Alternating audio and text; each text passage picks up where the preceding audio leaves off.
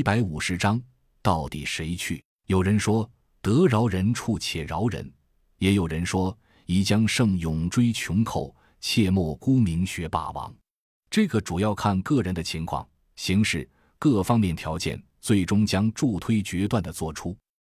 吴所长，吴一鸣是不可能放弃的。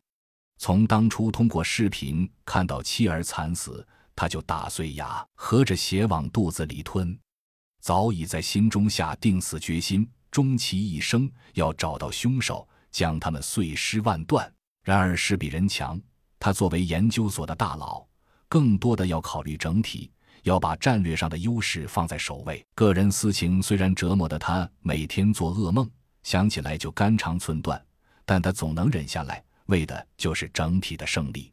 今天，保护伞的大反攻被彻底剿灭了，整个周边态势已不允许他们再掀起风浪。可胜利当中出现了瑕疵，那就是小邱的叛变，或者说被敌人同化，这是他不能容忍的事。更何况仇人出现了，尽管他们现在已经不能算是人，但主体跑不了。从形势上看，大势已定。他也有了自由周转的空间。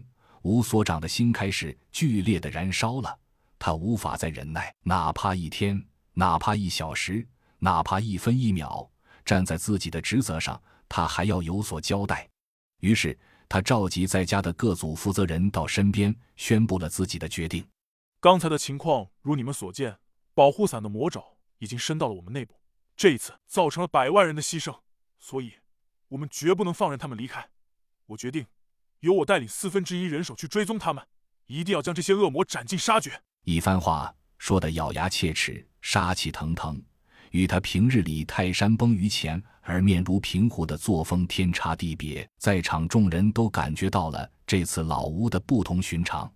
洛奇开口道：“所长，我觉得你的想法欠妥。”吴所长尽力抑制着怒火，低声道：“哦，怎么讲？”洛奇听得出吴所长的怒火。却毫不畏惧，不卑不亢的道：“您是领导，在这种危难关头，最应该做的是镇守核心，追击逃敌这种工作交给属下完成即可。”说着，看了一眼周围，得到了无数认同的目光。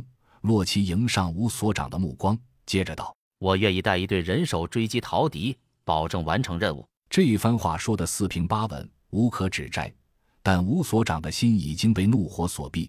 根本听不进洛奇的劝说。他刚要开口，刘丽丽看到洛奇背后打的手势，强话说道：“我也愿意去，我和洛奇一起去。”七号也跟着道：“这样的事又怎么能少了我？”一时间，研究所诸人都选择用集体抗命的形式来保护自己的所长，换句话说，也是保护这个组织，保护这个基地。吴一鸣心中大为感动，这是末世，人不为己。天诛地灭的末世，自己手下竟然聚集了这么一大群干为知己者死的能人异士。吴一鸣心中感动的无以复加，他高高的抬起头，不让众人看到自己的表情，好半晌之后才道：“这次我是一定要去的，国恨家仇，我不得不报。你们不要劝我了，我意已决。”洛奇等人还要开口，吴所长已经一挥手制止了他们的发言，直接道：“这次我去。”人太多不行，就之前的几位老兄弟跟我去。洛奇，他盯着洛奇，吓得洛奇一怔，连忙立正想着吴所长。老吴很满意他的反应，接着道：“我走之后，研究所由你暂时负责管理。”洛奇不等他说完，就连声拒绝道：“不行，所长，这个任务我不接受。”吴所长道：“你要抗命？”见洛奇急着要申辩，他紧接着道：“抗命是没用的，因为这不是命令。”而是请求。